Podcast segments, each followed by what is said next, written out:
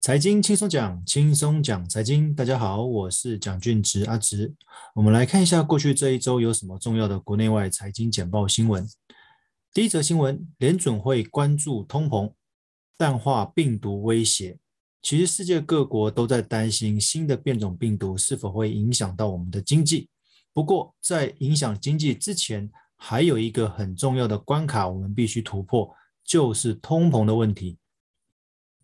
目前亚洲的通膨看起来是还好，但是欧美的通膨真的很高，尤其美国的现在 CPI 的物价指数已经来到了六趴以上了，所以美国才会在近期透过缩减购债，以及即将在明年有可能在上半年就开始启动升息，来降低通膨的疑虑。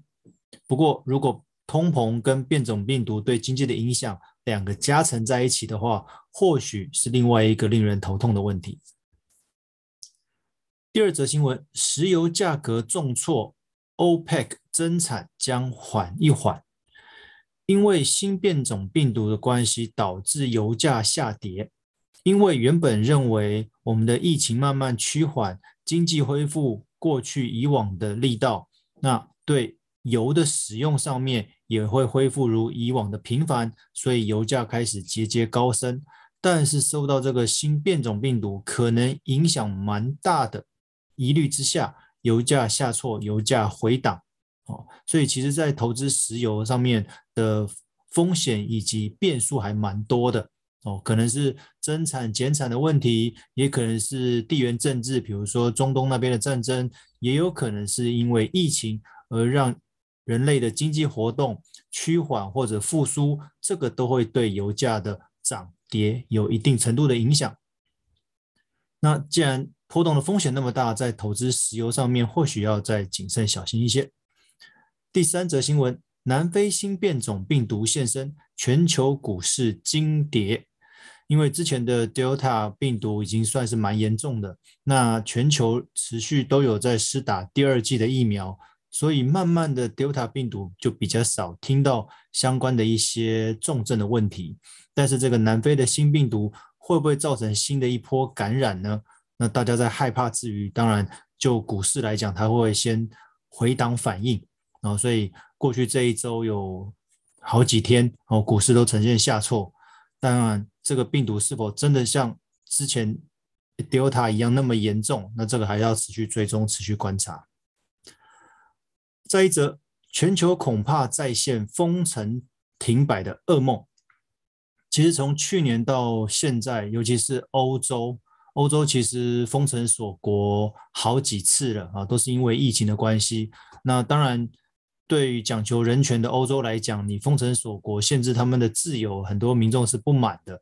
但是这似乎是不得不的做法，因为限制我们民众的。移动跟交流或许可以降低病毒的传播，但是另外一方面，因为如果大家都在家里面的话，很多经济活动暂时停摆，那对经济的复苏也是一个很大的问题。再一则，Omicron 来袭，欧美升息恐怕延后。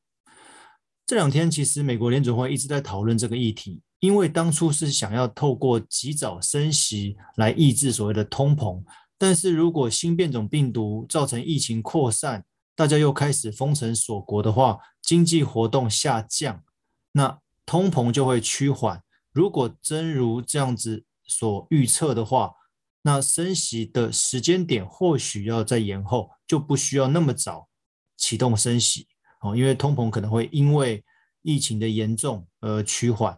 不过，这也要看后续这个新变种病毒的变化如何。再者，也是提到新变种病毒 Omicron 来袭，我们台湾的政府基金四百八十亿上堂。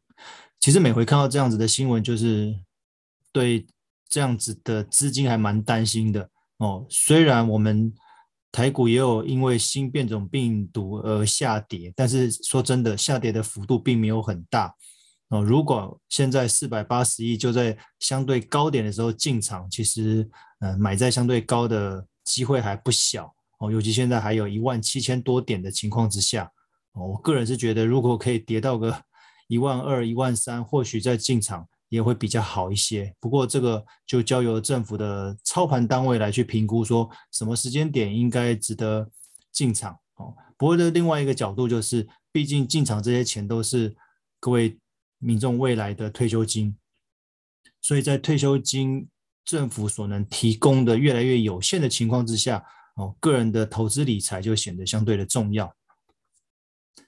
再一则，莫德纳的 CEO 执行长提到，现有的疫苗难挡新病毒，这个对世界各国购买疫苗来说也是一件很头痛的事情。啊，因为疫苗的到货不可能那么及时，然后可能要拖个好几个月，甚至半年以上才会到货。但是病毒的变种是不会等人的哦，那在一直变异的情况之下哦，那我们。旧款的疫苗到底有没有办法抵挡这个新的变种病毒？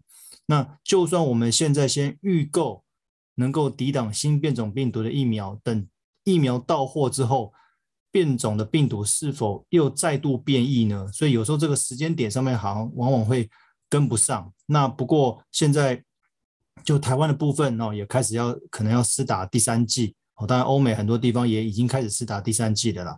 那未来会不会像流感化，我们每年都要打一剂这样子的疫苗？哦，这个就看后续这个病毒的变化跟疫苗的研发的速度了。哦，这些一切都是在跟时间赛跑。再者，以色列锁国，英国、荷兰收紧管制。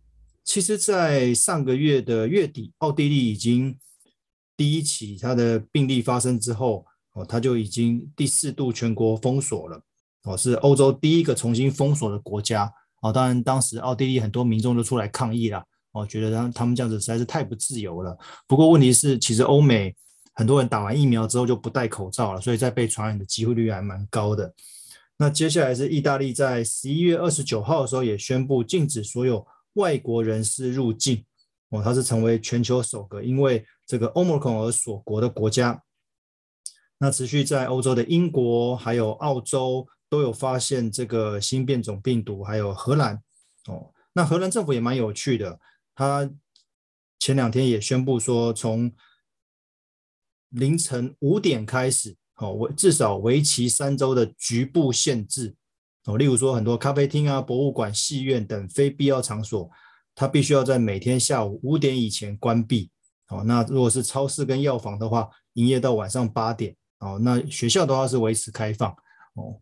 其实这个限制还蛮有趣的，因为这样感觉好像病毒会看时间来决定要不要传播哦。那其他时间民众还是可以正常的生活哦。当然每个国家的那个措施不不太一样啦哦。不过他们也因为之前 Delta 病毒，甚至在之前第一波病毒的影响哦，有封城锁国，那或许有那么一些效果，所以才会觉得如果今天新变种病毒进来的话，他们要再这么一次。做封城的动作，哦，减少人跟人之间的互动，哦，不过这个的确就是刚刚前面提到的，会影响到经济，所以这样子的封城的时间或许也没有办法太久。联总会主席鲍尔也提到说，新病毒其实会冲击到我们的经济，哦，他指出可能会有三种危害，第一个，物价恐怕持续上涨，哦，刚刚虽然提到了，如果今天持续封城的话。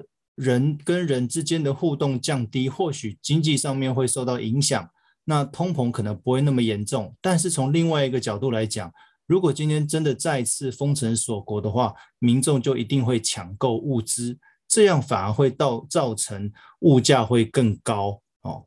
那第二个，他觉得会伤害到就业成长。我刚刚提到了嘛，你今天封城的话，你的经济一定会受到影响。哦，那很多民众原本开始要恢复上班的，可能又要被迫待在家里面哦，所以这部分当然也会受到影响。那失业的人又会开始变多。第三个呢，就是供应链的危机会越来越夸张哦。现在目前哦，海运的部分还是塞港的状态哦，因为人力不足。那如果又再次封城的话，那你这些这些工人码头还是不够的话。那塞港严的问题会越来越严重哦，那各位订的东西可能又要再延迟到货了哦，所以这个对后续的影响还蛮大的哦，所以希望这个新的病毒不要影响太大。